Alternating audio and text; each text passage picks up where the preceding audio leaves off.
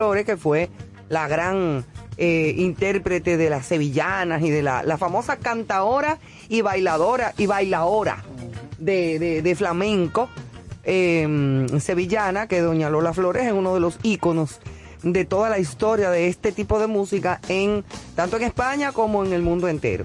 Pero vámonos entonces a, como siempre acostumbramos, hablar de nuestras efemérides de hoy. ¿Qué ustedes creen? Oh, pero claro que sí. Bueno, pues dale entonces. Ahora, Ramírez. Ivonne, tú podrías conjugarme el verbo dar. Sí, te voy a dar. eh, eh, eh, Dame.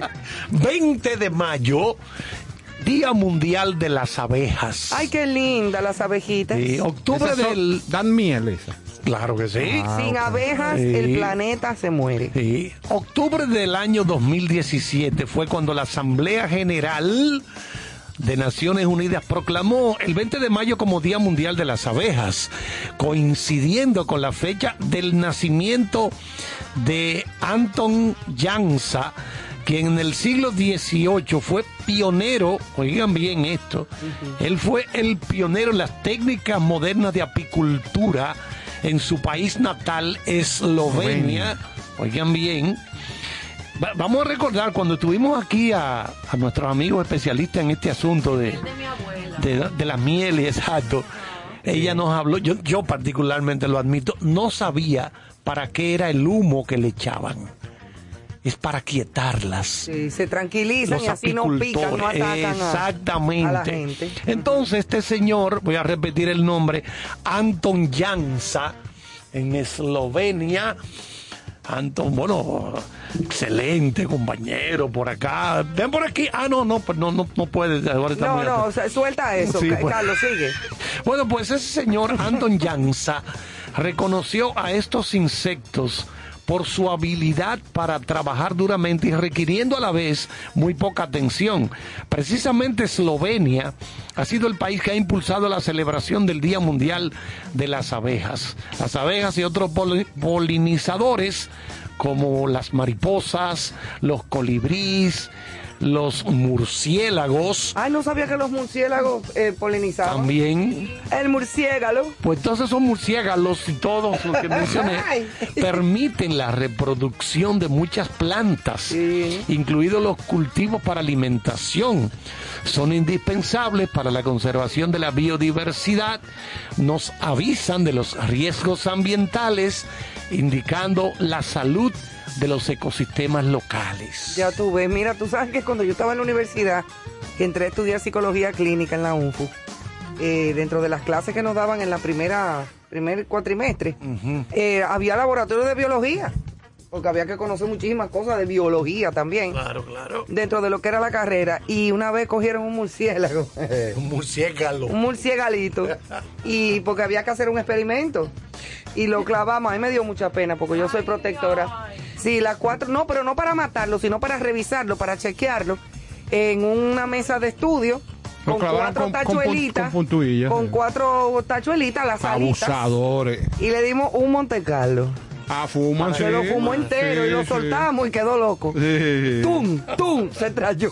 Tú sabes que cuando yo estaba en la primaria, en el colegio, Ah, en el colegio Ergos, era esa casa todavía está ahí, a- al lado del Jaragua. Sí, bellísimo. Del Hotel Jaragua. Y por la cantidad, la, la gran arboleda que, que tiene esa casa, había múltiples murciélagos. Uy, le encantan los nísperos. Sí, exacto. Y los mangos, los aguacates, los aguacates, los mangos y los nísperos. Ah, pues eh, los murciélagos son de Baní, seguro. No lo dudo. Porque Hay una asociación ahí. Una asociación de mangos murciélagos. Exacto. Sepora. Señores, Día Internacional de los Ensayos Clínicos. De los laboratorios, para que tú veas. Dale, Neto, para los laboratorios. Ah, sí, no sabía. El- de repente. El 20 de mayo se celebra el Día Internacional de los Ensayos Clínicos con el objetivo de dar a conocer al público en general en qué consiste la labor de la investigación para conseguir una vacuna o un medicamento para una enfermedad concreta. La fecha conmemora el primer ensayo clínico de la historia realizado por el doctor escocés James Lynn en 1747. Oigan eso, eso no es de ahora. No. Y que, y que sentó las bases para la investigación clínica. Aquel ensayo trataba de identificar la ausencia de la vitamina D como la causa del escorbuto que afectaba a los marineros de la Armada Británica. Claro, porque no comían frutas frescas. Correcto. La Estaban en- vitamina D también la es- sol. En alta mar, tú no puedes consumir alimentos frescos, que entonces era lo que combatía el escorbuto. Claro. La vitamina C, la falta de vitamina C. C y D. Entonces, usted que fue, estuvo en la Marina Británica, Caro. Claro. ¿Cómo? ¿Cómo? Habla un poquito Bueno, de su mira, te explico mi experiencia eh, a través del desembarco que uno de esos grandes presidentes británicos ordenaron. Bueno, usted vio una película recientemente sobre eso. Cualquiera que los Master and oye, Commander. señores. Exactamente. Entonces, a partir de ahí, eh, mi experiencia fue interesante. Sí, yo pena. adoro la mar a través de esa experiencia. A mí me dan pena ellos dos porque son buena gente en el fondo, pero tienen problemas. Saludos a mis, am- a mis grandes amigos de la Marina de Guerra Dominicana, grandes hombres Sí, sí. que defienden los litorales de esta patria amada. Bueno, Joana, pues cuéntame del Día Mundial de la Metrología. No meteorología, sino metrología. Eso, es, eso tiene que ser obligatoriamente que controlan los metros. Ahora, Ah, parecido. Metrología. La ciencia que estudia la medición. Míralo ahí. eso es, los metros. eso- Y que tiene un papel de vital importancia para la humanidad, ya que todos dependemos de operaciones precisas y eficientes en múltiples aspectos, como por ejemplo la fabricación y la comercialización de productos y componentes, depende de un sistema adecuado de medición, también depende de la medición los sistemas de navegación, a propósito de la, De la felicitación Marina. de la Marina, la Armada, los sistemas de navegación por satélite, que junto con la correlación horaria internacional hacen posible una ubicación precisa, permitiendo la interconexión de sistemas informáticos que son complejos en todo el mundo. La salud humana también se apoya en la metrología. Depende de un sistema sanitario preciso, donde la medición juega un papel fundamental. A propósito de ahora, toda esta cifra, que si sí, que si no, que si medidas, que si... Bueno, pues la metrología tiene que ver con eso. Hay que medir muchos parámetros para poder hacer diagnósticos, para tomar medidas también. Bueno, pues Así que... ya tú sabes. Y también es Día Internacional de la Enfermedad de Beset, Besset. Beset. Besset, eh, con B larga.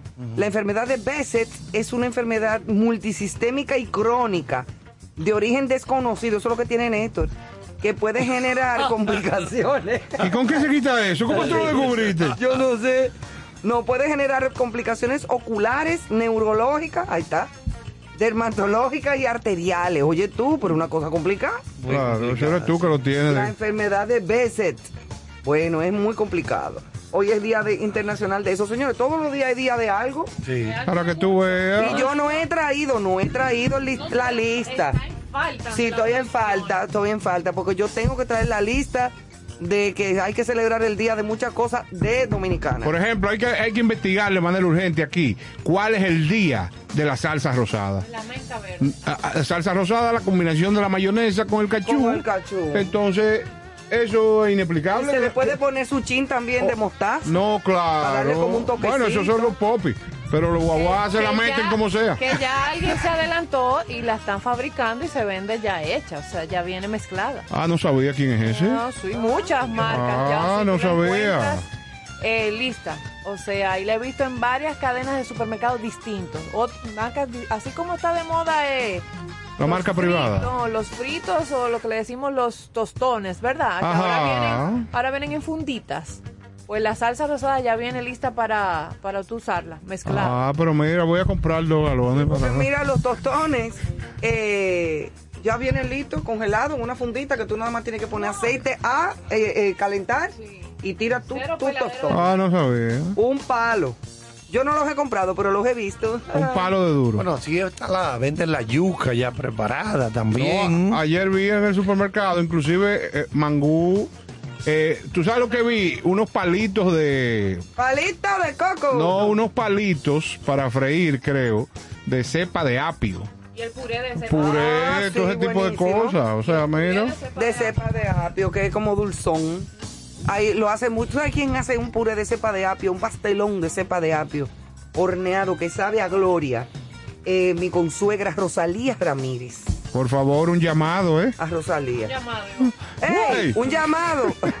Bueno, señores, vamos a la, Vamos actuali- a la arriba. actualidad con el asunto este de que el Pentágono Ay, ay, ay, ay, ay. afirmó ante el Congreso, las personas del Pentágono estuvieron en una audiencia ante el Congreso estadounidense diciendo que están seguros, están seguros estas personas del Pentágono de que sus soldados se han encontrado con objetos o fenómenos aéreos no identificados y elevaron a 400 Me gusta. las alertas recibidas desde el 2004.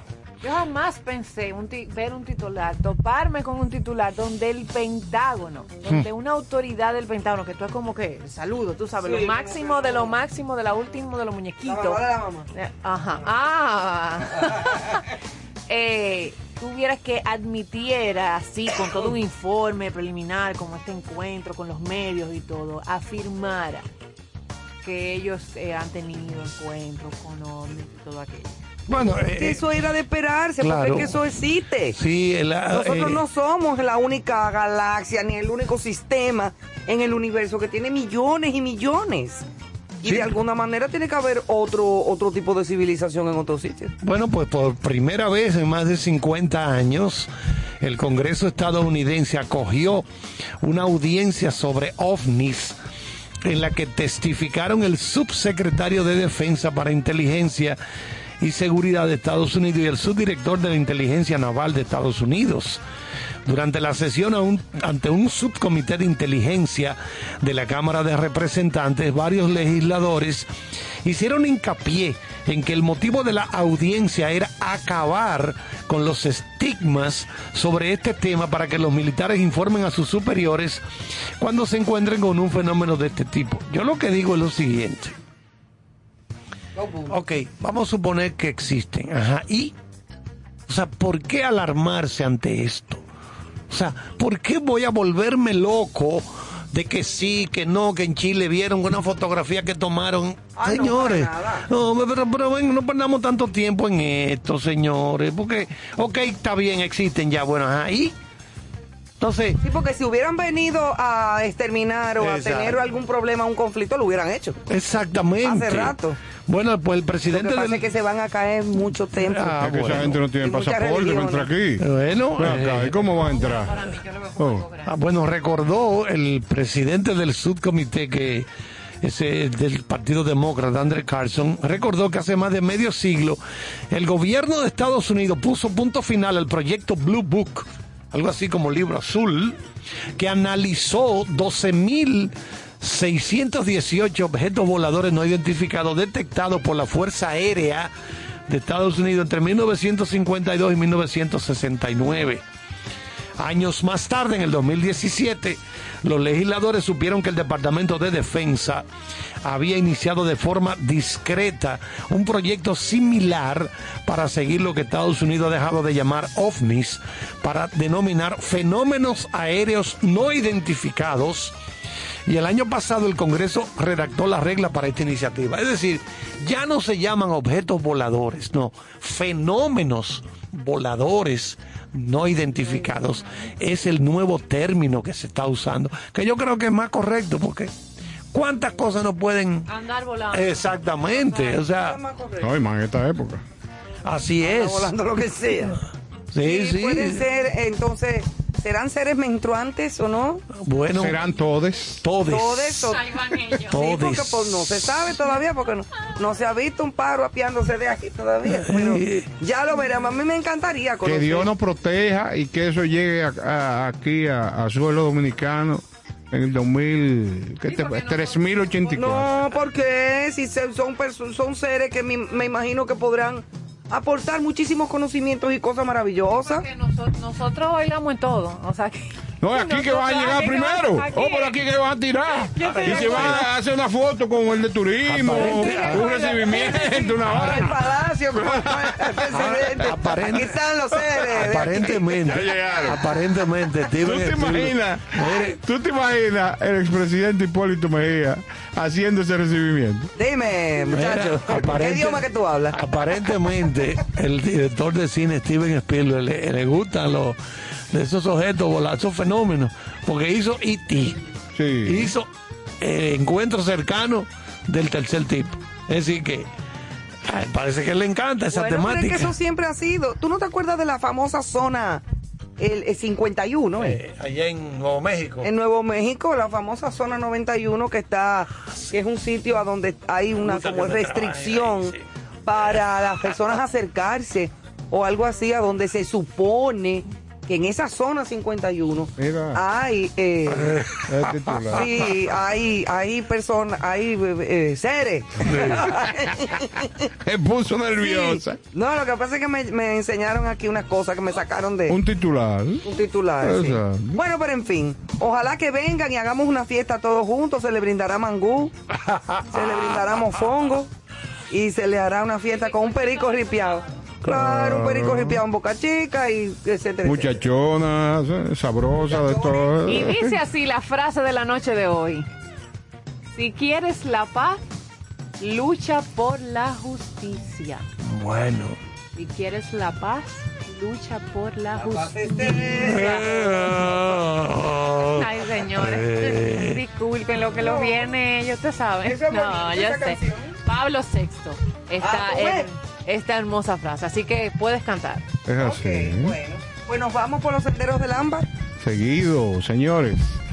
Y estas líneas de hoy tienen un título coleccionista de sonrisas.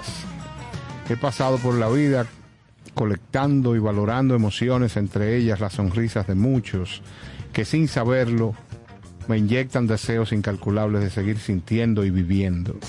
En mi trayecto, los esfuerzos por provocar lo mejor no han cesado nunca. Desde un halago merecido hasta una buena anécdota, de esas que dejan la impresión que el corazón se alteró y todo desembocó en rostro feliz y en una risa furtiva. Ahora la graduación de esta condición donde el ser humano sin tener razones visibles para reír se abraza de la fe y optimismo y le sonríe a la vida y sus carcajadas se oyen a miles de kilómetros a la redonda sintiendo de manera certera que lo mejor de su vida está por llegar. Se logra después de ver miles de ejemplos de personas que su voluntad y resiliencia es firme y nos genera ejemplo de amor sin condición. Honor para aquellos que nos educan y fortalecen el corazón ante esta selva de cemento en que se ha convertido el mundo y siempre será nuestro deber sembrar margaritas y rosas para que el gris adquiera matices diferentes. Y vamos a mencionar a gente que emula este escrito como Mandela, Gandhi, la Madre Teresa, Martin Luther King, Dalai Lama, Rigoberta Menchú y John Lennon. Bello. Señores, la idea es que valoremos el espacio Y a, que- pro- que y a tenemos, propósito de esa frase de la paz, lógicamente. Bueno, sí, porque el estado natural del hombre es la felicidad todo el tiempo, estar, sentirse bien. Lamentablemente uno termina um, a veces con otra otros resultados en su vida cotidiana. mucha- hay muchas cosas que dan No, mucha paz. Claro que sí, pero claro. Por ejemplo, el verbo dar, que a mí me encanta ese verbo. Dar amor, Sí, sí, pues exactamente. se da amor. Sí. Bueno, vámonos con música entonces. El primer break musical. Sí. Rosario Flores esta noche como invitada especial y no se pierdan una entrevista interesantísima que tenemos con ella.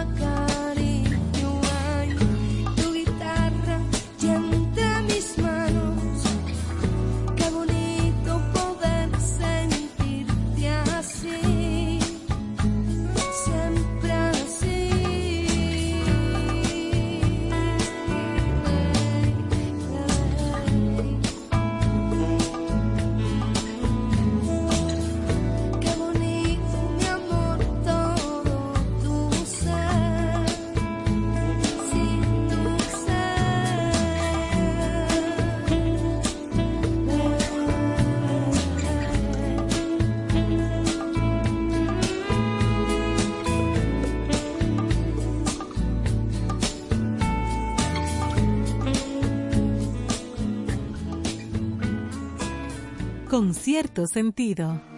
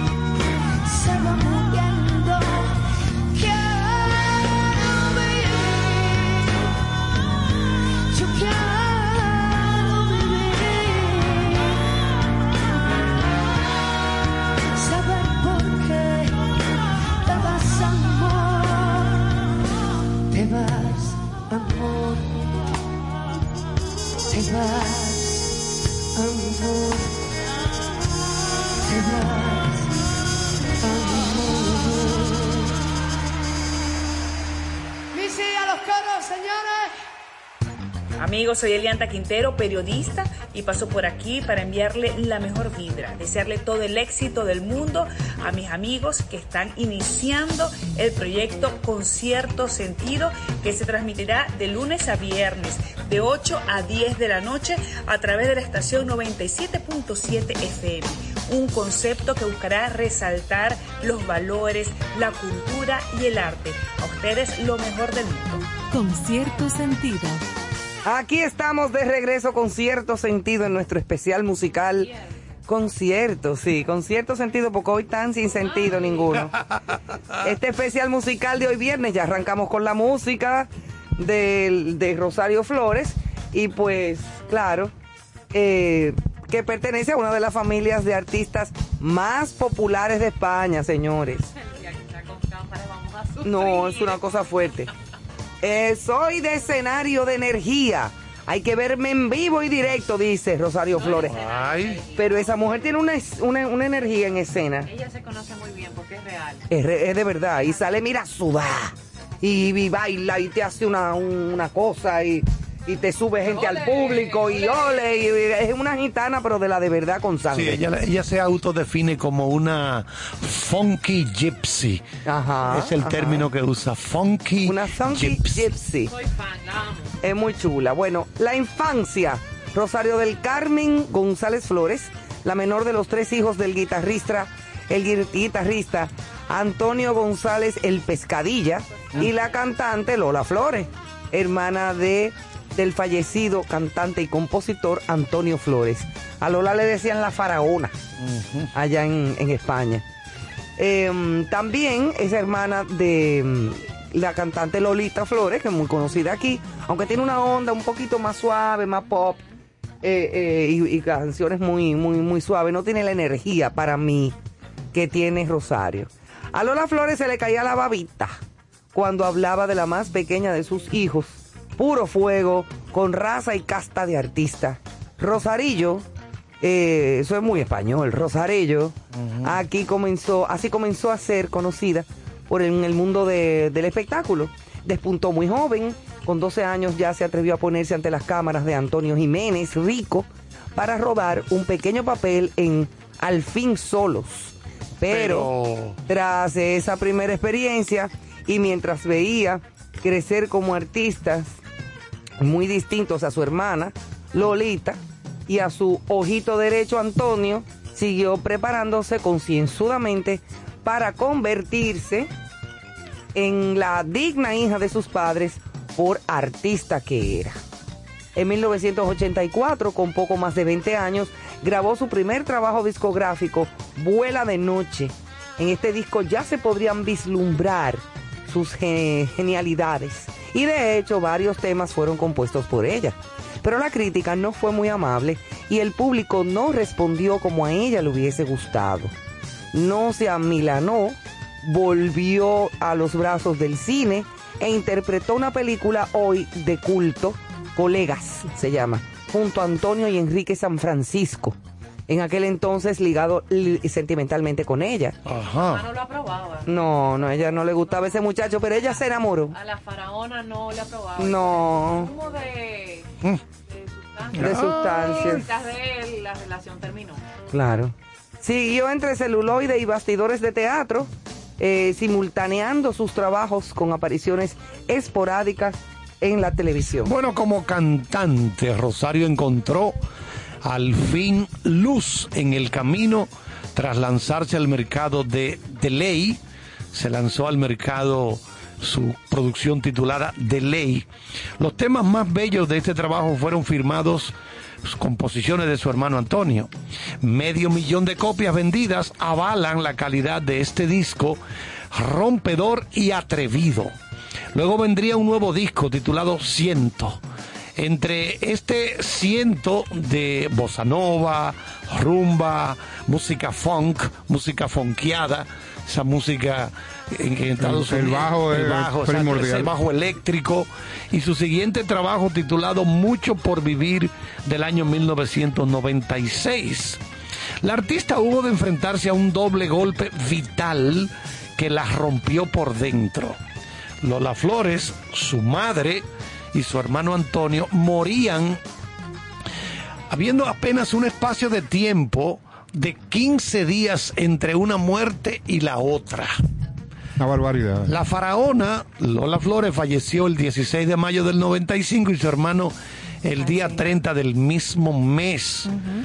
Por aquí recordamos que el periódico El País reseñaba sobre, eh, bueno, aquí Reseñaba el hecho. el hecho, sí, eh, en, Ahora en el, en el 2020, 2020, cuando exacto. cumplía 25 años del fallecimiento. Así es, 25 años hace ya de ese fallecimiento y Hace unos días entonces se cumplieron 27 años. es- Exacto, en el 2020 que el país Hace hace, eh, hizo esta publicación que menciona el profesor, se cumplían 25 años eh, de ese análisis donde eh, se le hacía una entrevista y los que quieran conocer los detalles, se narra por completo todo lo que esa familia vivió en esos 15 días, perdiendo a la faraona y luego la muerte del hermano, estaban todos juntos en la cabaña donde Antonio, el hijo, eh, había construido a, a pedido de su mamá para ellos como eh, Esparcirse. esparcirse en las afueras.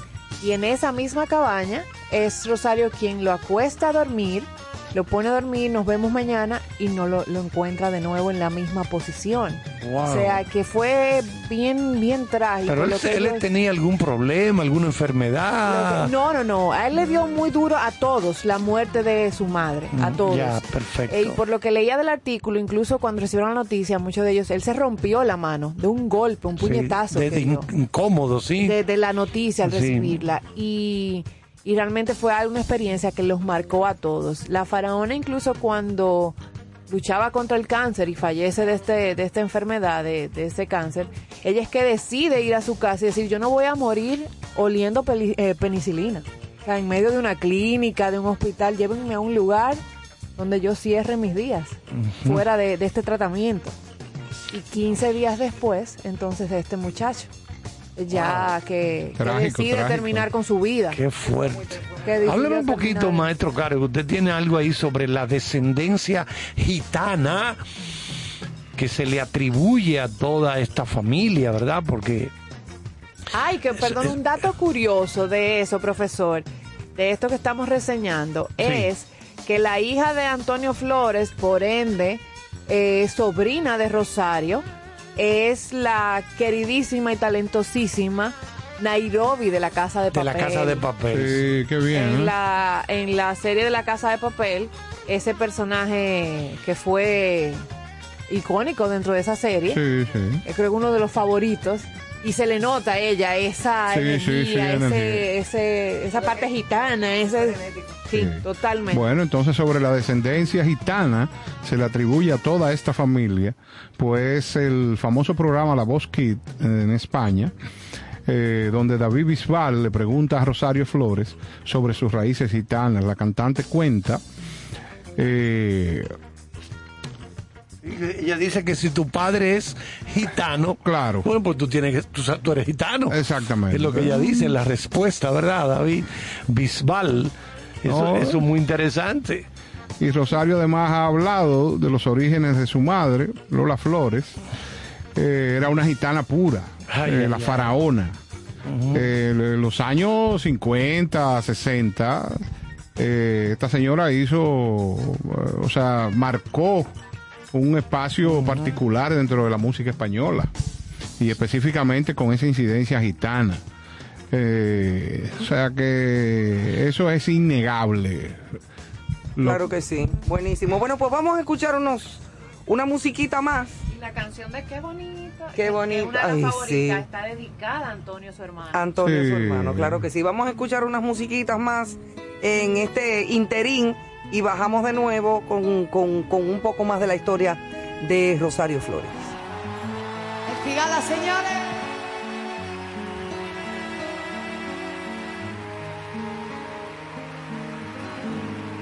De por qué te estoy queriendo. No me pidas la razón, pues yo misma no me entiendo. Con mi propio corazón, al llegar la madrugada, mi canción desesperada te dará la explicación. Te quiero, vida mía, te quiero día. No he querido nunca te quiero con ternura, con miedo, con locura. Solo vivo para ti. Te seré siempre fiel, pues para mí quiero en flor ese clavel de tu piel y de tu amor. Vivo igual que un te pide con cariño, ven a mí, abrázame. Porque te quiero, Te quiero, te quiero, te quiero, te quiero, te quiero. y hasta el fin yo te querré.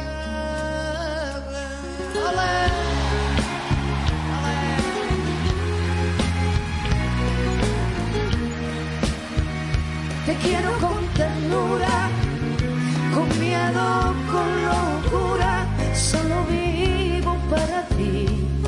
Yo te seré siempre fiel, pues para mí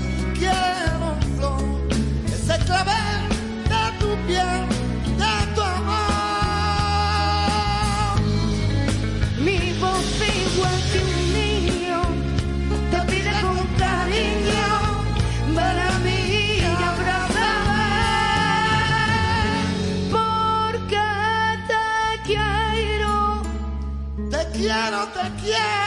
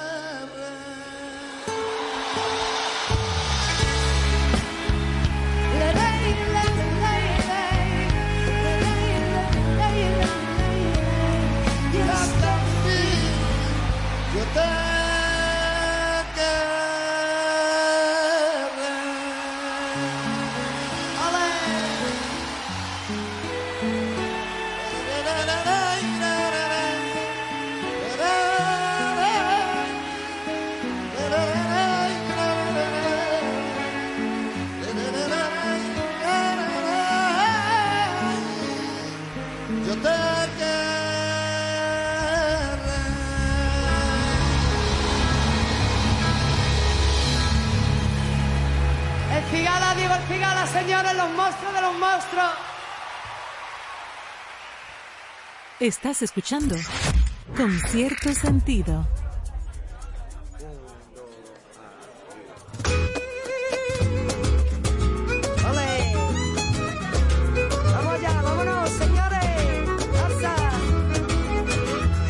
Soñando y sé lo que quiero. Aquí sigo cantando y bailando al compás. Que tú eres lo último, también lo primero. Tú serás mi principio, también mi final. Amor, si tú me lo pides, yo te bajo el cielo. Si quieres la luna, yo te traigo el mar. Que voy a llevarte a ese rincón perfecto. Que sé cómo llenarte de felicidad. Ay, ay, ay. Sí, sí, sí, sí. Que quiero que me beses tu boca.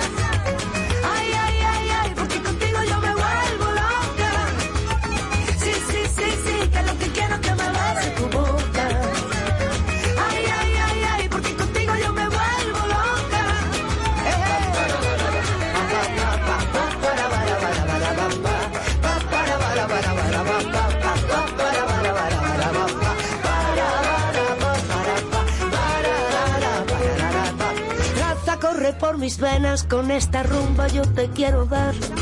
Enciéndeme la candela con la guitarra, yo te hago el compás. Ay, tengo lo que tú me pides, tú sabes que yo te lo voy a dar.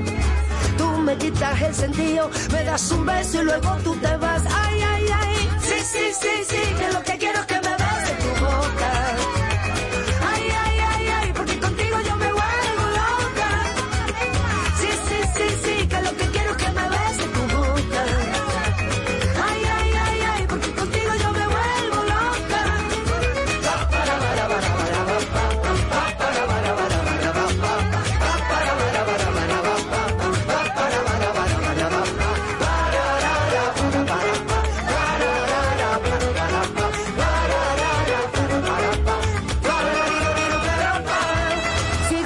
soñando y sé que te quiero. Que yo me vuelvo loca si tú te me vas. Vamos, que tú eres mi sol, también mi consuelo. Que yo seré tu rumba y tú mi compás.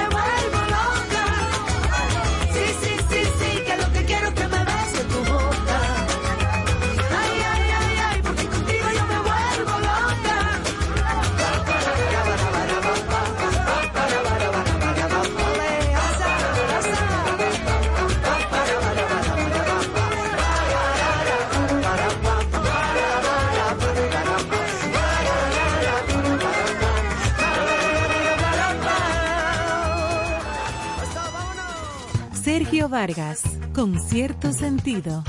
Este primero de noviembre, de lunes a viernes, comienza una nueva propuesta de radio. Se llama Con cierto sentido. Yo apuesto a ella. ahí estaré. Bueno, señores, estamos de vuelta en este concierto Ay, sentido. qué cuántas canciones bonitas, cuánta Sí, música sí, buena. sí. Muy bueno. Señores, el amor, amor, amor. Con mucho por vivir y sin deseos de mirar atrás. En el 1996, Rosario vivió una experiencia única que logró en parte mitigar el dolor de lo que había pasado. Nació el 3 de octubre de 1996 su hija, fruto de su relación con Carlos Orellana. Con esta nueva mirada, la de la maternidad y las ganas de seguir viviendo, Rosario Flores volvió a regalar a sus miles de fans con esas actuaciones en directo cargadas de, de vida que transcurre sin descanso de un lado a otro del escenario. Jugar a la locura salió en el 1999 en 2001 muchas, flo- muchas flores. Además, no ha perdido tiempo y la que fuera la más pequeña de las flores se ha convertido nada más y nada menos en una chica Almodóvar. Entonces fue una experiencia Y torera. interesa- interesantísima y torera. eh, con habla con ella. Sí, la- Ay, sí, buenísima. sí. Sí. Qué peliculaza esa. Sí, sí, sí. Muy buena. Estaba destrozada y quería matarme sin mi hermano. Pero a los ocho meses me quedé embarazada de Lola y se acabó el destrozarme y maltratarme. Como Rosa- contó Rosario en lazos de sangre. Qué fuerte eso, Sí, sí, terrible. Bueno, voy a hablar brevemente sobre su primer éxito, que fue el álbum De Ley, Excelente. una producción en el que todas las canciones fueron escritas por su hermano Antonio y que consiguió vender más de 500 mil copias. Después apareció el álbum Ciento y en 1996 otra producción titulada Mucho por Vivir. Pero viendo aquí, oye, tú comienzas a contar desde 1984 hacia acá. Son muchas las producciones. Sí, estamos hablando de 20 Sí, producciones. porque la última fue el año pasado. Te lo digo todo y no te digo nada. Claro. Que la vamos a No, escuchar pero a ella. decídete. Exacto. Tú no vas a decir nada. No, no, simplemente Ah. el asunto es. A mí lo que me gusta mucho es el verbo dar. Sí, sí, ahí, Carlos, que te voy a dar una pela. Iván, ti. háblame un poquito de los recopilatorios. Lo que llamamos aquí como The Best of. Sí, los álbumes. En los álbumes recopilatorios de los grandes éxitos. Háblame un poquito de Como ellos. di- dijo una vez un locutor que yo oí una vez, los álbumes. Sí, él dijo así. ¿Por qué tú crees? Bueno, aquí están eh, los recopilatorios, eh, grandes éxitos en directo, mientras me quede corazón, también de grandes éxitos, Esencial Rosario en 2012, los anteriores son del 2009, en 2012 también Las Voces de Rosario, 2013 Lo Mejor de Rosario, y en el 2017 Rosario Noche de Gloria en el Teatro Real, que eso fue un palo por los 411. Destacar también que es ganadora, entre otros premios, del Grammy Latino al mejor álbum vocal pop femenino en las ediciones de 2002 y 2004. Gracias a sus trabajos, Muchas Flores y de Mil Colores, en, mil en, di que en 1200, Sí, sí. en 2012, Dios mío, formó parte del jurado en el programa de televisión La Voz en España como coach. En 2013 presentó su disco Rosario, en el que aparece el, sen- el sencillo Yo me niego, recibiendo buenas críticas. En septiembre de 2015 volvió como coach de La Voz Kids, o sea, como para los niños. En marzo de 2017 también repite. En 2021 aparece su álbum Te lo digo todo y no te digo nada, como dijo Carlos ahora. Y con 12 discos de platino, 3 discos de oro y en su carrera vendió más de 2 millones de discos. Me muero como soy. Soy un amante de la naturaleza. Eh, No me muestro, de que me muero como soy. Me muestro como soy. Soy un amante de la naturaleza, de la luz blanca, del espíritu y del amor.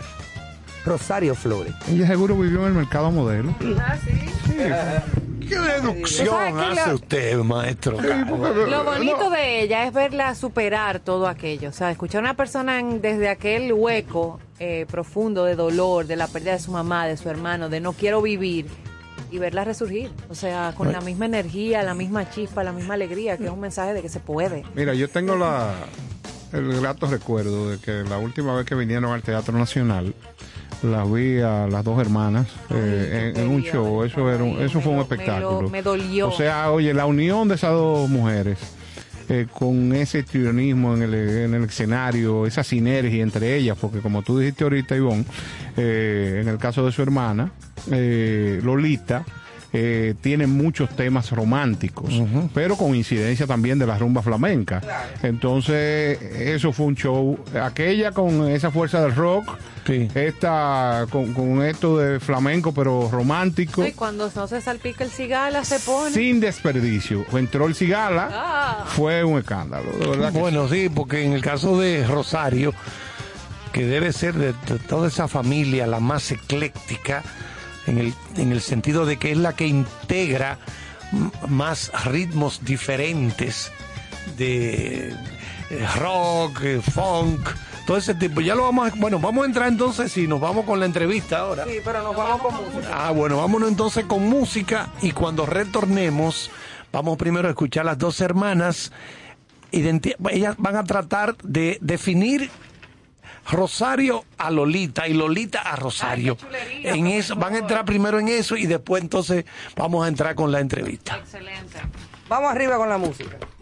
Tú serás mi luz, la que ilumina mi camino, la que piensa mucho en mí, la que me habla, me susurra a mi corazón, la que dirige mi sentido, mi forma de ser.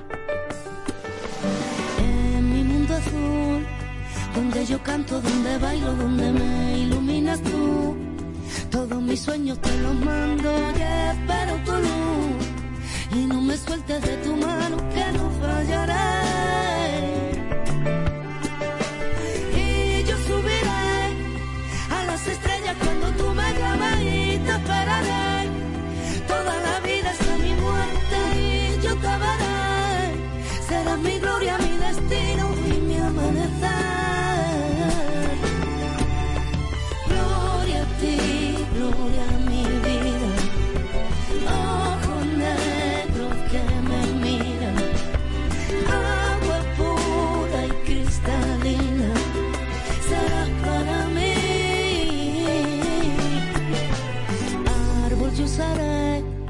y creceré sobre la tierra y los frutos te daré. Serás mi gloria, mi destino, la raíz que dejaré, para que los míos sigan su camino y sepan querer.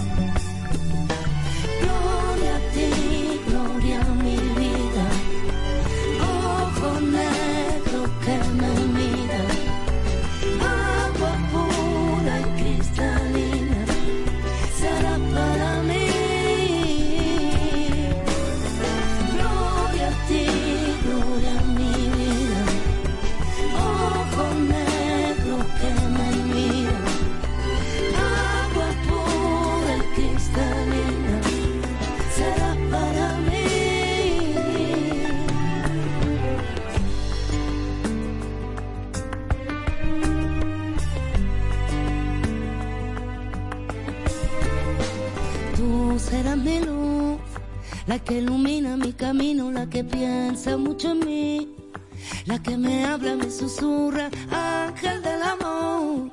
Y no me sueltes de tu mano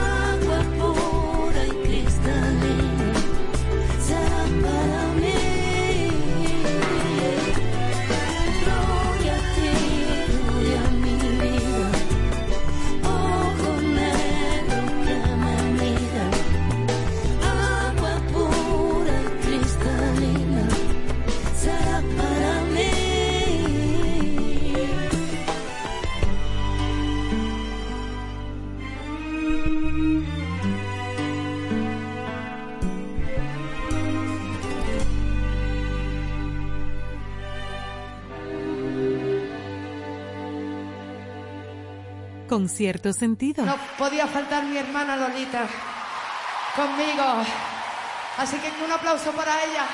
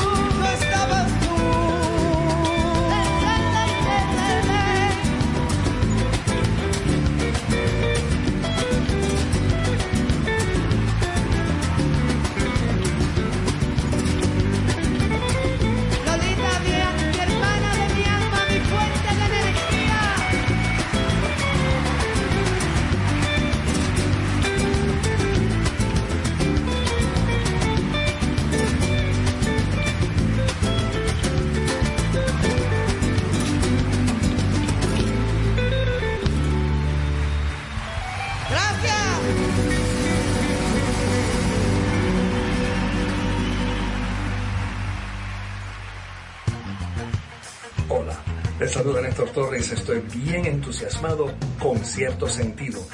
De lunes a viernes, de 8 a 10 de la noche por 97.7, se celebra el arte, la cultura y la buena música. Felicitaciones con cierto sentido. Seguimos por acá en este viernes tan especial como siempre, con mucha música. Hemos estado pues escuchando, divirtiéndonos muchísimo con las cosas de Rosario eh, Flores, esa extraordinaria artista española. Y ahora, antes de la entrevista con ella, Vamos a escuchar a las dos hermanas, a Rosario y a Lolita Flores, que nos hablan de sus personalidades, de sus carreras, así como de su madre, la soberana Lola Flores. Vamos a arrancar primero con Rosario y luego Lolita, que nos hablan de los principales rasgos de personalidad entre ellas. Luego también a nivel artístico y tratan de contestarnos la pregunta de ¿es difícil resucitar a Lola Flores? ¿Y cuál es ese recuerdo de su madre que siempre vuelve? Vamos a escucharla primero a ellas dos. Vamos a decirlo así, fuerza, alma y amor, por ejemplo. Yo creo que temperamento, eh, por lo menos en mí, mucho, mucho carácter, eh, sinceridad y humildad. Yo me defino muy malamente artísticamente. Yo la Yo- puedo definir a ella que es, un, Vale. es una mostra encima del escenario que la fuerza y el carisma que ella tiene cuando sale a cantar y bailar no, no, no lo tiene nadie.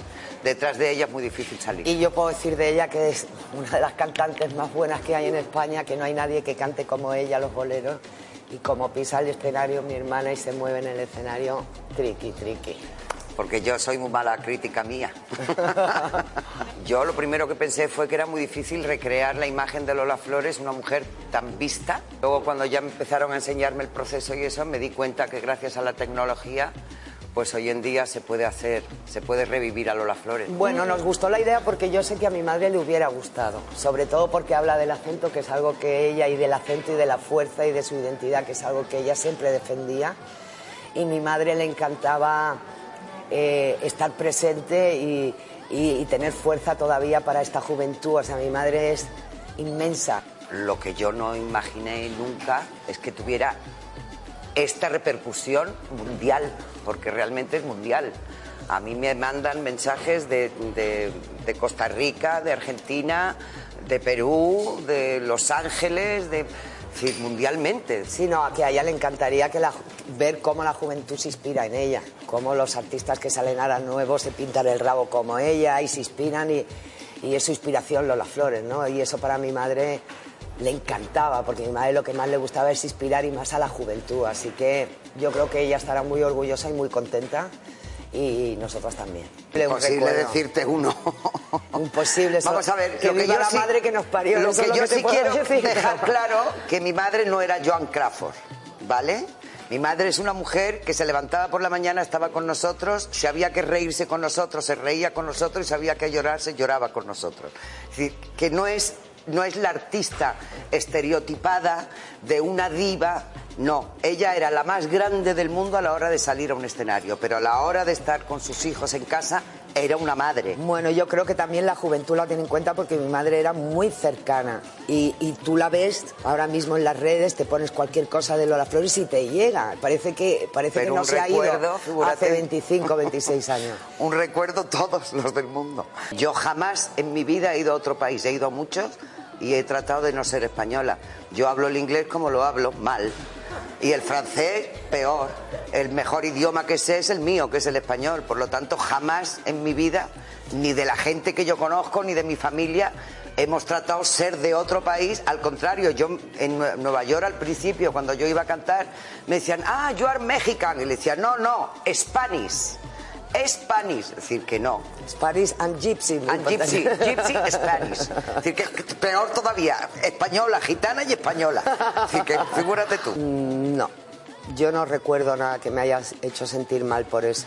Y si alguien me ha mirado y si alguien me ha mirado mal así, me ha dado exactamente igual, porque mi madre me llenó de tanta fuerza que que, que tendría que ser algo muy, muy duro, muy importante para que nos doliera, ¿no?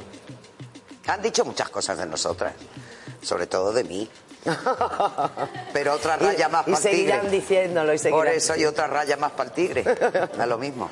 Ay, Dios mío, esa es la pregunta del millón. ¿Qué tendría mi madre Pues si lo supiéramos, Dios mío? Ella decía que era de otro planeta, a lo mejor era verdad. Pues tenía unos dones que la hicieron genial y que la hicieron eterna. Y eso no se aprende ni se estudia. Eso no se Ni compra. se puede buscar, eso se nace.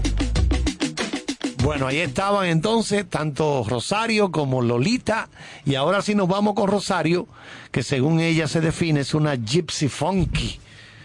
Oigan eso, así es como ella se define. La primera pregunta que le hacemos a Rosario es, ¿te gusta mucho el mar? ¿Cuál es tu relación con él? Pues toda, porque yo soy agua y porque realmente ahora vivo en el mar, muy cerquita del mar, tengo esa suerte. Me fui hace cuatro años al mar a vivir y creo que el mar es, somos nosotros, ¿no? Cada ola es nuestro latir.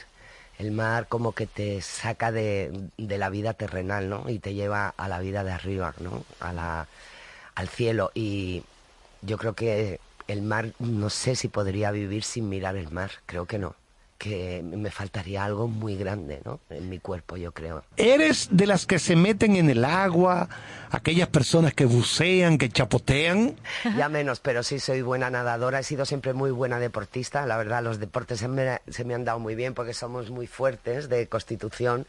Y, y sí, me encanta. eh, esquiaba y todo, y bucear, todo eso me encanta. Y sobre todo, me da muchísimo respeto el mar. O sea, hacer submarinismo y tal. eh, tengo mucho miedo porque me parece que estoy en un planeta como si me fuera la luna, o sea, un planeta que no controlo nada en el mar y que cualquier momento me puede venir un pez muy grande y me muero, me muero, o sea, me come seguro, vamos.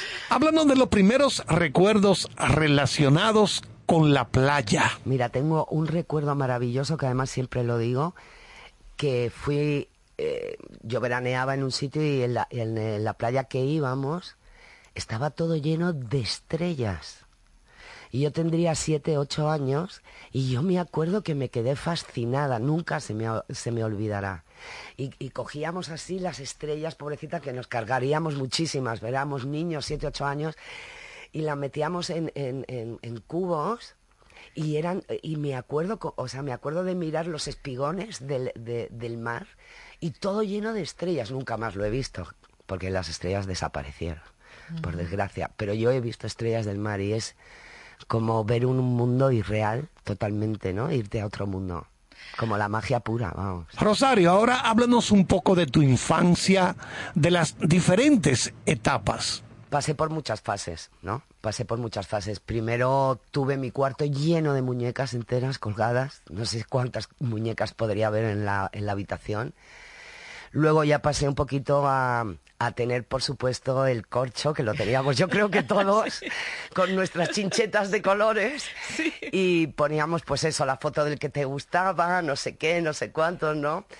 Pues sí, he pasado por esa... por- que, pero qué divertido lo del corcho, queda más buena, por favor. ¿Recuerdas lo que solías colocar en las paredes de tu cuarto, aquel corcho pegado en la pared sobre el que se van poniendo fotografías, ese tipo de cosas? Sí, la verdad que era como un retrato tuyo, ¿no? El corcho, yo creo, me hubiera encantado tenerlo ahora o haberle hecho una foto a ese corcho, ¿no? A ese corcho con esa edad cuando lo teníamos y ver quién era yo en ese momento, ¿no? ¿Con qué soñabas en tu niñez? Con el arte, con el arte, con la danza, con el cante, con expresar mi, mi cuerpo, mi energía que yo tenía dentro. Me la notaba una y me la noto.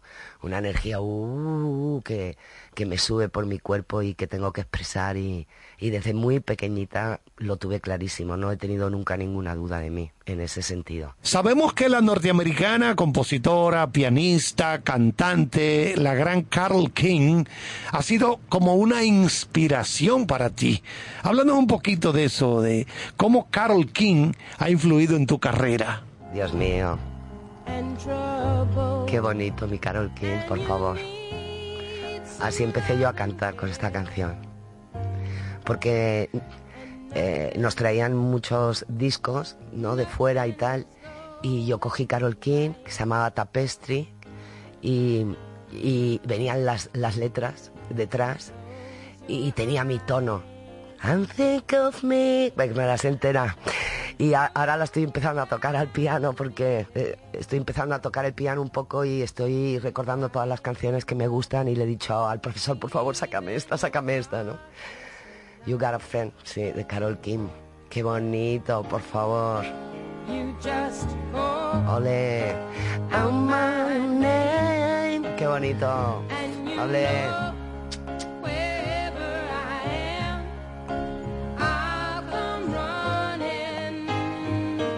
¿Cómo, es la música de que te inspira, que te llega, que... Evocadora, ¿no? que te enseña, ¿no? Yo le, le digo ahora a la juventud, digo, un artista es el que te inspira, el que te emociona, el que tú dices, yo quiero ser como ella, eh, porque te gusta cómo se sienta, porque te gusta cómo se mueve, ¿no? Y, y yo lucho mucho por eso, ¿no? Por, por, porque identifiquemos bien los, los artistas, ¿no? Porque no, no hay muchos artistas en realidad, ¿no? Hay muy pocos. Y parece que hay muchos, pero no hay pocos. Y cuando te encuentras con uno, pff, lo que te mueve por dentro es algo muy importante. ¿Por qué siempre destacas tu temperamento? Bueno, porque nosotros somos temperamento. Temperamento para quererte, temperamento para vivirte. Temperamento, temperamento es lo que mi madre me enseñó. Eh, y el temperamento, el estar despierta, ¿no? El tener nervios, el querer comerte la vida, el, el, el ser agradecida, ¿no? Con la vida de todo lo que te da, el, el estar despierta, ¿no? Digamos como vivita y coleando es el temperamento, ¿no? En este momento entonces vamos a hacer, vamos a parar un poquito para seguir escuchando música y entonces eh, ya cuando retornemos venimos con la segunda parte de este coloquio, esta conversación con Rosario Flores. ¿Cómo quieres que te quiera? ¿Cómo quieres si no estás aquí? ¿Cómo quieres que te quiera si no te das a mí? Subiré montañas y al río lloraré y mi corazón me grita, me aprisiona sin querer. ¿Cómo quieres que te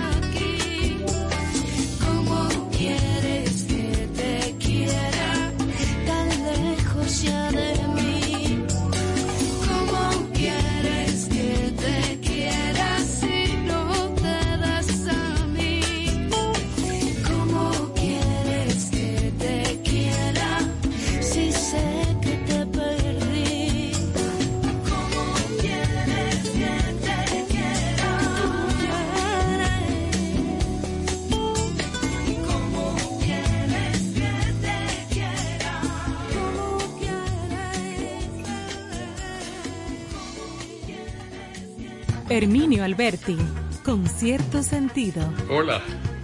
Néstor Caro se ha propuesto dar cierto sentido al arte de vivir en el arte. De 8 a 10 de la noche, cada noche en la 97.7, te invito a acompañar a Néstor Caro con cierto sentido. Estamos de vuelta y vamos a continuar escuchando las declaraciones de Rosario, que es una persona a la que le gusta mucho conversar, hablar, compartir cosas. Es una verdadera artista, como dice ella. Los artistas son difíciles de encontrar ahora, los verdaderos artistas. Por eso ella le, le encanta cuando está al lado de un artista que ella considera que es genuino, auténtico, pues le encanta ese tipo de, de personas. Rosario, ¿tú crees que eh, se lleva en los genes el asunto este del temperamento? Yo creo que sí.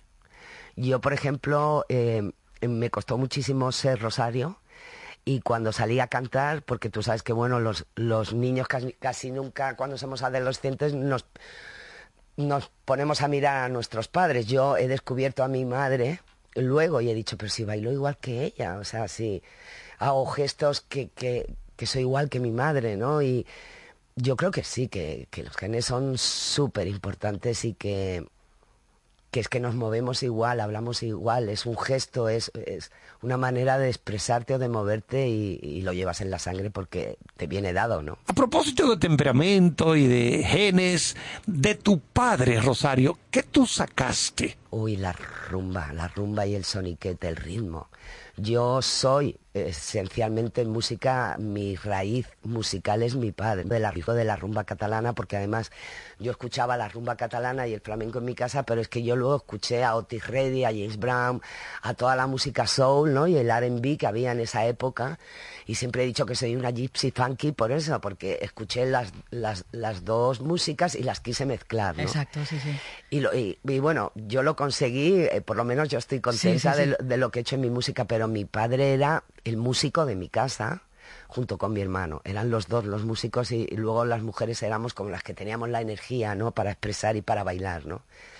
Pero eh, el músico de mi casa era mi padre, por supuesto. Si hay una escena en que recuerdes a tu padre y tu hermano, ¿qué escena sería esa? Pues mira, sería la escena de que mi padre le estaba enseñando la guitarra a mi hermano y yo dije, yo también quiero. Y a mí no me la enseñaron y no sé por qué. ¿Sabes? Eso es lo que tienen la- las familias flamencas que, bueno, ahora ya me imagino que habrá cambiado, pero vamos, en mi época lo que se suponía es que los hombres tocan la guitarra y las mujeres las que cantamos La y bailamos, pero que me hubiera gustado que mi padre me hubiera enseñado también la guitarra, porque yo tenía más ilusión que mi hermano, pero no me hizo mucho caso y se la enseñó a mi hermano. Suponemos que tu casa vivía llena de guitarras por todos los lados. Sí, mi padre era un guitarrista que cuando llegabas a casa siempre estaba tocando la guitarra, él tocaba todos los días y aparte yo sé lo que es mm, lo que es para un músico un instrumento, ¿no? Por mi padre, a mí, por ejemplo, no sé cuándo hemos estado en reuniones, saca la guitarra de tu padre, digo, no, no, no, la guitarra de mi padre no la saco porque eso es sagrado, ¿no? Porque hay eh, instrumentos que, que es como la persona, ¿entiendes? Nadie ha vuelto a tocarla. Bueno, yo la toco un poquito, sí, la toca mi sobrino Guillermo también, que toca la guitarra, mi, mi compadre Antonio Carmona también. O sea, que tengo muchos músicos que a ellos sí se les dejo, pero no a cualquiera. Rosario, ahora vamos a recordar el momento en que te presentas por primera vez ante un público. ¿Asistieron tus padres a esa primera presentación? Me acuerdo que, que me hice el traje que quería sacar. Me acuerdo que me fui a, una, a una tienda que había una señora que tenía los collares que saco, collares étnicos, pues y yo era muy jovencita, no tenía dinero para comprármelo ni nada, ¿no? Y le, le rogué que me los dejara. y era un poquito dura y me costó la vida que me dejara los, los collares. Y luego me fui a mi casa y le dije a mi madre que por favor que no quería que viniera a verme. Y mi madre me dijo, ¿por qué? ¿No? Y le digo, mamá, porque si vienes tú me va a costar muchísimo más que, que cojan mi atención y, y- mi madre, que era muy lista y muy bonita, me dijo, te comprendo, Rosario, te comprendo, me da mucha pena no poder ir a verte, ya te veré en otro momento. Le dio pena, pero me comprendió. Y fue la primera vez que, que yo cantaba con una banda, o sea, yo no había, yo había cantado en mi casa con mi hermano, pero nunca me había puesto a cantar de cantante con una batería, con un bajo, con un micro, ¿no? Y, y realmente le pedí a la vida, a todos mis ángeles, que lo único que pensé, que además lo digo siempre, que fue la frase que más me acuerdo, que pensé, Rosario, da todo, porque ahora es el momento, como no lo hagas ahora, no lo vas a poder hacer nunca, da todo, olvídate de todo el mundo. Y yo salí, te lo juro, a cantar en mi primera vez en mi vida y dije, y me olvidé de todo. Y dije, algo en especial va a suceder, que era el gato. Y bueno, la gente me aceptó tanto, me acuerdo que cuando salí, salí, canté cinco canciones y salí, ay, ay, ay, y me decían, canta otra, y yo, no, no, yo no salgo más, que ya lo he hecho bien. Y mi hermano Antonio se quedó flipado porque realmente nadie me había visto cantar y bailar como, como lo hice en el Morocco, porque lo, lo hice por primera vez. Había escondido mi energía, yo cantaba la la la, pero nunca me había dado, ¿no? Como yo me doy en los conciertos. Y esa vez lo hice porque ya tenía 26 años, porque me había costado mucho, porque no me podía equivocar por, la, por ser tan famosa, por ser hija de, ¿no? Y tenía tantas ganas que eché toda mi verdad sin ningún miedo y te juro que desde ese momento la gente he sido Rosario Flores. Bueno, parece que entonces solo te acompañó tu hermano Antonio. ¿Te sentiste bien con tu público en esa experiencia? Pero Rosario, si no te he visto nunca así, ¿qué te ha pasado? Me decía, ¿de dónde has sacado esa energía, hija, esa fuerza? Porque nadie me había visto así, ni mi propio hermano. ¿no? Y finalmente, háblanos un poquito de las letras de tu canción Te lo digo todo y no te digo nada. Bueno, es una frase muy nuestra, que lo, vamos, yo la utilizo mucho.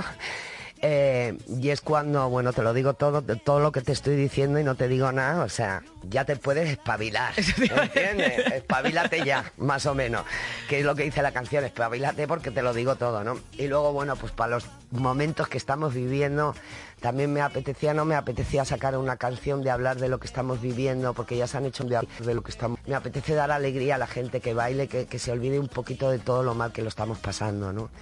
Y te lo digo todo y no te digo nada, es que no sirve para todo, porque es que ahora mismo nos dicen de todo y tampoco nos dicen nada, o sea que yo lo utilizo para todo, la verdad. Vamos ahora entonces a seguir con más música después de escuchar esto tan interesante de, de Rosario. Bueno, hay tantas cosas de ella que... Chulísimo, profesor, de sí, verdad. no, que eh, teníamos, el problema es que no tenemos mucho tiempo, ¿verdad?, para incluir más declaraciones de ella. Pero la oportunidad de escucharlas a ambas, de escribirse, hablar de su madre, Y es esas muy, facetas, o sea, es muy espontánea, muy, muy- son, bueno, son la verdaderos- energía que transmiten es lo que, es lo que más me cautiva. Bueno, pues entonces vámonos con más música, Eso Santana. Vámonos con más música de Rosario Flores, aquí en Con Cierto Cierto Sentido. Sentido. Dele, Manuel.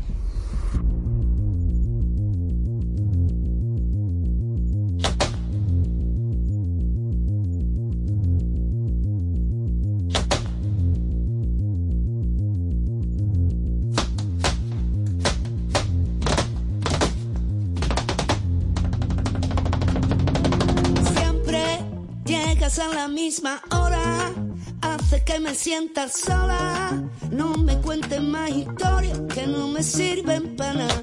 Tengo mil calambres por mi cuerpo y te busco y no te encuentro. ¿De qué valen los secretos que no me sirven para nada? Te lo digo todo y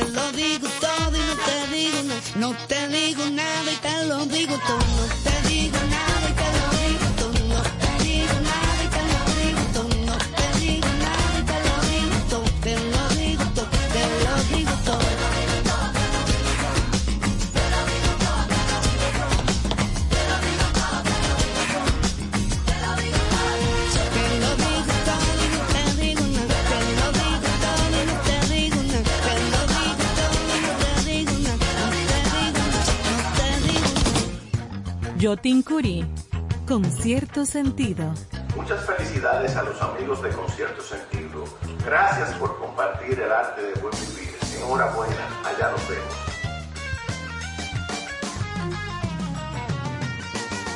Señores, y seguimos aquí en Concierto Sentido y viernes 20 de mayo, nosotros disfrutando de buena música con este legado de Rosario Flores, que ha sido, nos da una noche magnífica, definitivamente que sí.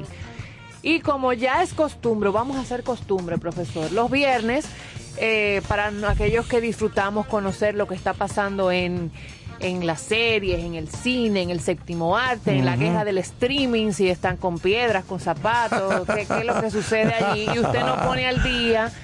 Eh, cuénteme de su visita a Kansas, al Bueno, festival. sí, ya arrancó el pasado martes. Yo sé que usted va 10. para allá este fin de semana. Sí, nos vamos para allá, tenemos Ay, la ay, invitación siempre.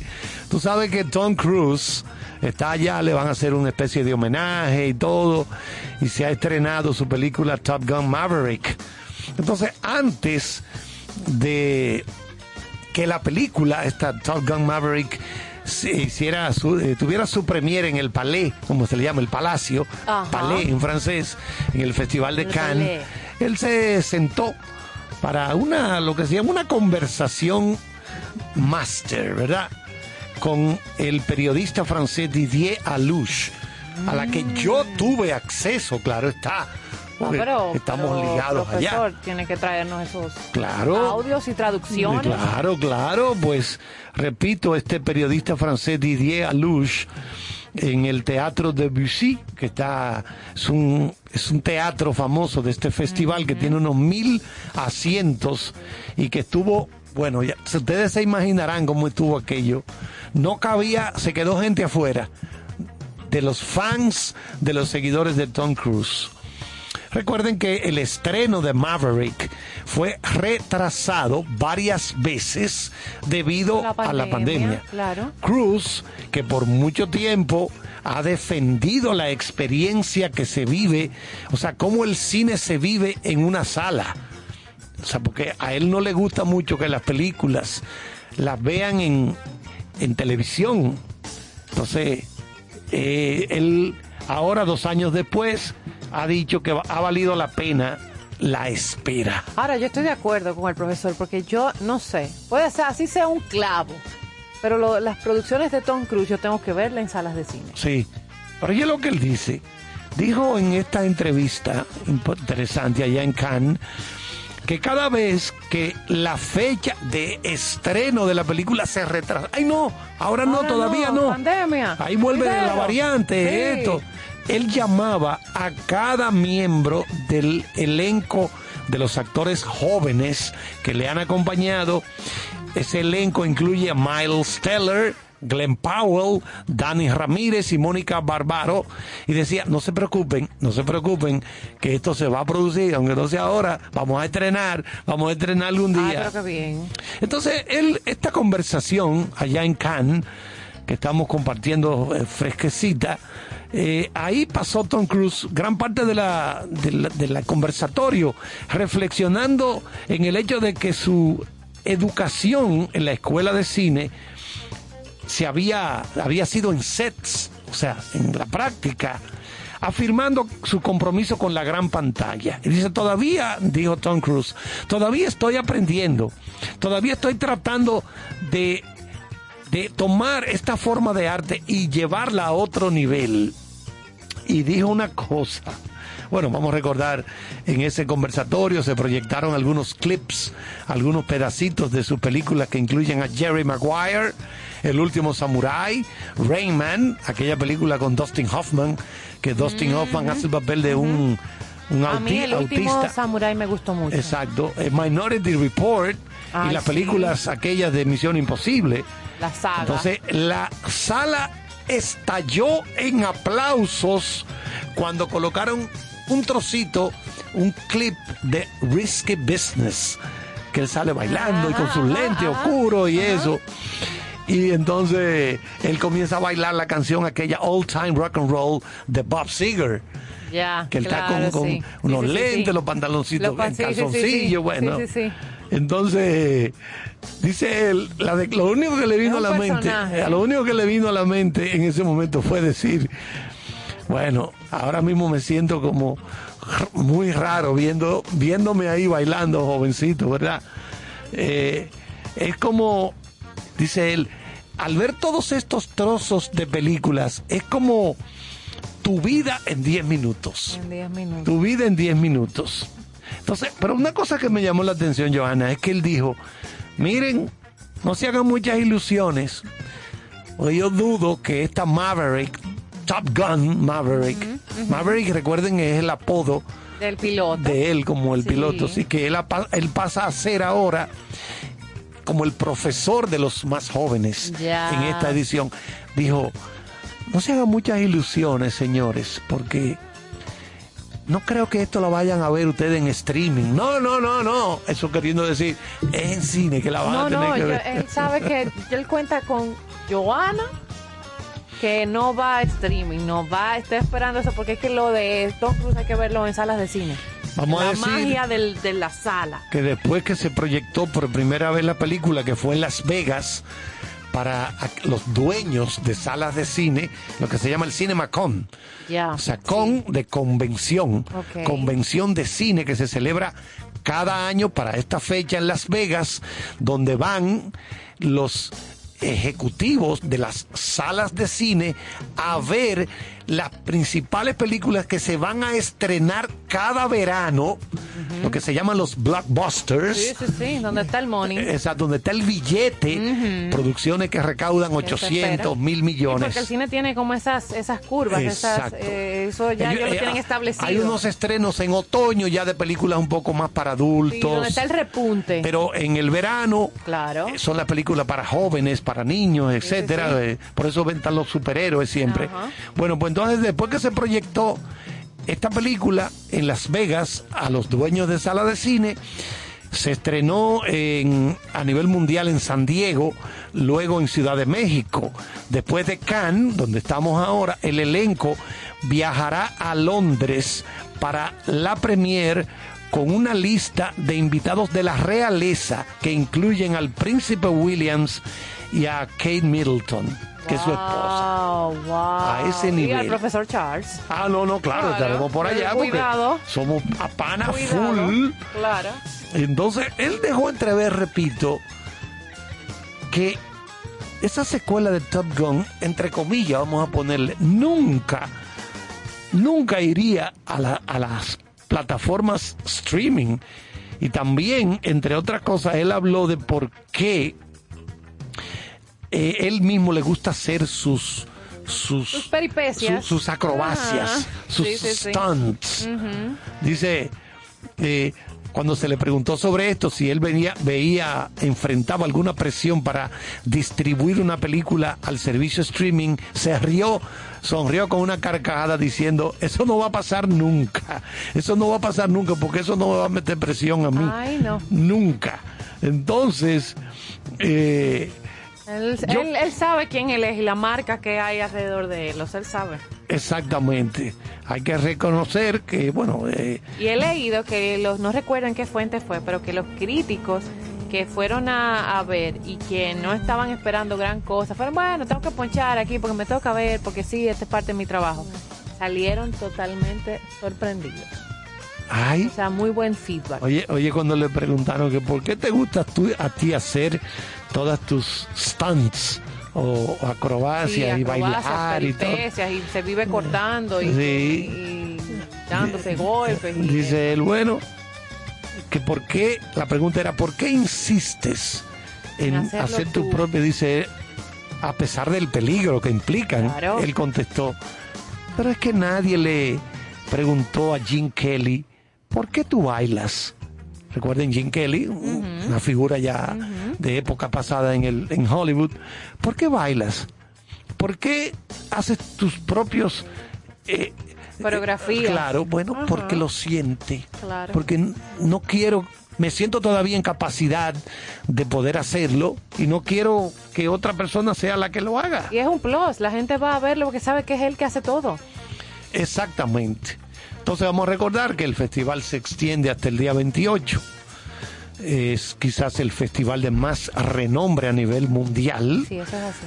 porque está el festival o la Mostra de Venecia, De Venecia. en Italia, que es muy bueno también. Está la Berlinale, el famoso festival de cine de Berlín. Está el Festival de San Sebastián en España, en la parte, en la zona de Cataluña. Ahí tú sabes que en es- cerca de ahí, en Barcelona, cerca está el Festival de Sitges, que es el festival de cine fantástico más reconocido a nivel mundial. Claro, están, por ejemplo, los grandes festivales de Estados Unidos, en el Sundance, que se especializa en cine independiente. Está el Festival de Cine de Toronto. Muchos festivales interesantes, pero solamente en España se celebran al año 160 festivales de Wow. cine. 160. Wow. Lo que pasa es que no, no hay Yo a tiempo. veces quisiera ponerme al día con todas esas producciones. No, eso es imposible. y Yo no, no, no, no hay forma. Bueno, pero vámonos ya, Johanna, porque yo creo que ya el tiempo está... Sí, sí, sí, sí. Nosotros ponemos más musiquita, pero esta casualita estuvo muy interesante. Siempre la, la estamos eh, trayendo aquí los viernes para el disfrute de ustedes también. Y seguimos con música. Diga usted, Manuel. Rosario Flores, aquí en Concierto Sentido.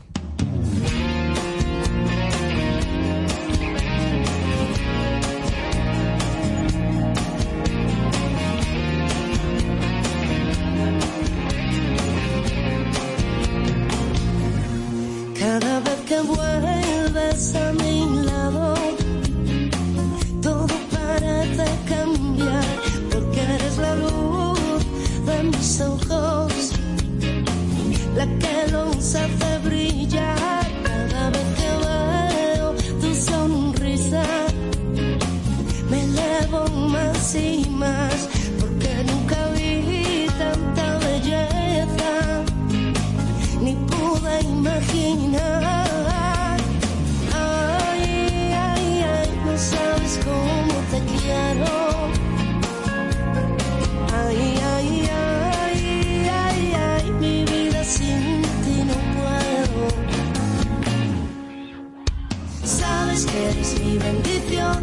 Mi sangre, mi canta, mi respiración. No sabes cómo te quiero.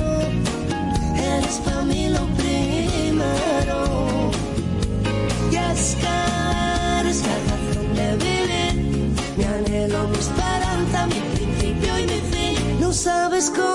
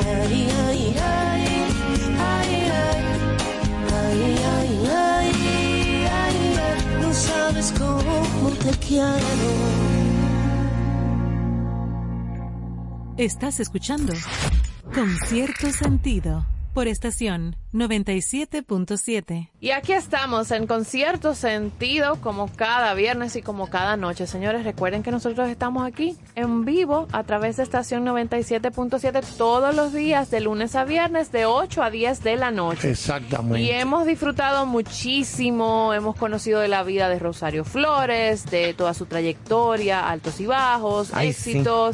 Esa entrevista tan chulísima que nos trajo el profesor Carlos y esta capsulita de cine. Ha sido un viernes sin desperdicio. Súper, súper, súper chulo. Yo Sin estoy gozándome toda esta música porque yo soy amante de la música flamencosa. No, no, yo soy fan y de de la Rosario, y de la Rosario.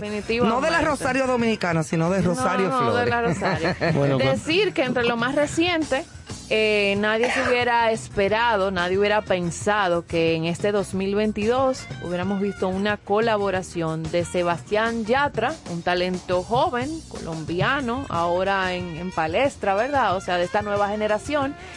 Y a través de su cercanía por el proyecto de La Voz Kid en España, eh, pudo hacer y grabar una colaboración con Rosario Flores para su nuevo lanzamiento y su nueva producción Dharma, que es un nuevo trabajo discográfico. Y allí ha sorprendido haciendo el anuncio de que tenía una colaboración con Rosario Flores. Mira qué bien. Así que no es cualquier colaboración.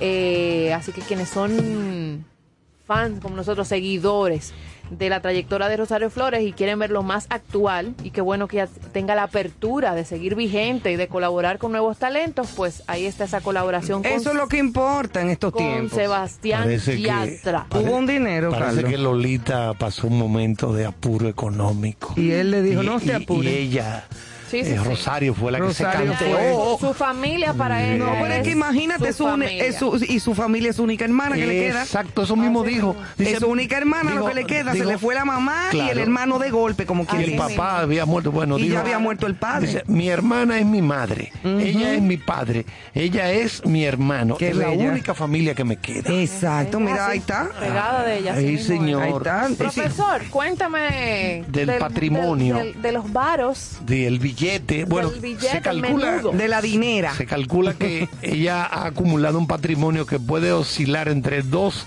a 5 millones de dólares. Usualmente. Yo me lo encuentro poco, para sí. toda la trayectoria y los discos y las cosas que tiene. Sí, Sí. Bueno, tú sabes que en Europa los impuestos son muy fuertes. Sí, son fuertes Ese es el y- problema. y, eso está calculado en dólares. No, y que estas plataformas hacen unos cálculos en base a todo lo que está, ¿verdad? Más o menos dentro del streaming publicado. O sea, Sí, que eso no es verdad. necesariamente propiedades Bueno, y ¿y demás. cuánto cobrarías, eh, Rosario, María, porque si ella está sola, por ejemplo, si la contratan sola con un guitarrista, por ejemplo, de eso de, fla- de flamenco, ella podría cobrar 200 mil dólares, Acústico sería 150 eso, mil dólares. Pero si tú, tú- no, no, yo quiero un grupo. Claro, la Sube banda. Exacto, la banda sube, full. Sube hasta 800 Claro, mil dólares. obviamente, claro. Entonces, por ahí está... eh, Igual que yo cuando me contratan. Claro, exactamente. Entonces, Qué buena ¿Qué pecosa. hacemos aquí? aunque ella hace cine, ha hecho cine y, y tiene apariciones. Sí, pero no, no, no se ha consagrado como actriz Básicamente, Su realmente. dinero proviene de su carrera Del cantao. como cantao. Y nos vamos. Del canta. Bien, bueno señores, pues esperamos que hayan disfrutado a plenitud nuestro especial de esta noche, como cada viernes. Pasen muy buen fin de semana. Protéjanse del polvo del Sahara que se ha respirado en estos días. Pues, hombre, Pónganse sus pues, hombre, mascarillas. Y sigan disfrutando de con cierto sentido hasta el lunes, si Dios lo Dios permite. quiere. Buen fin de semana. No hace falta que te diga que me muero por tener algo contigo. Y es que no te has dado cuenta de lo mucho que me cuesta ser tu amiga. Ya no puedo acercarme ya a tu boca sin desearla de una manera loca. Necesito controlar tu vida, ser quien te besa y quien te abriga. No hace falta que te diga que me muero por tener algo contigo. Y es que no te has dado cuenta de lo mucho que me cuesta ser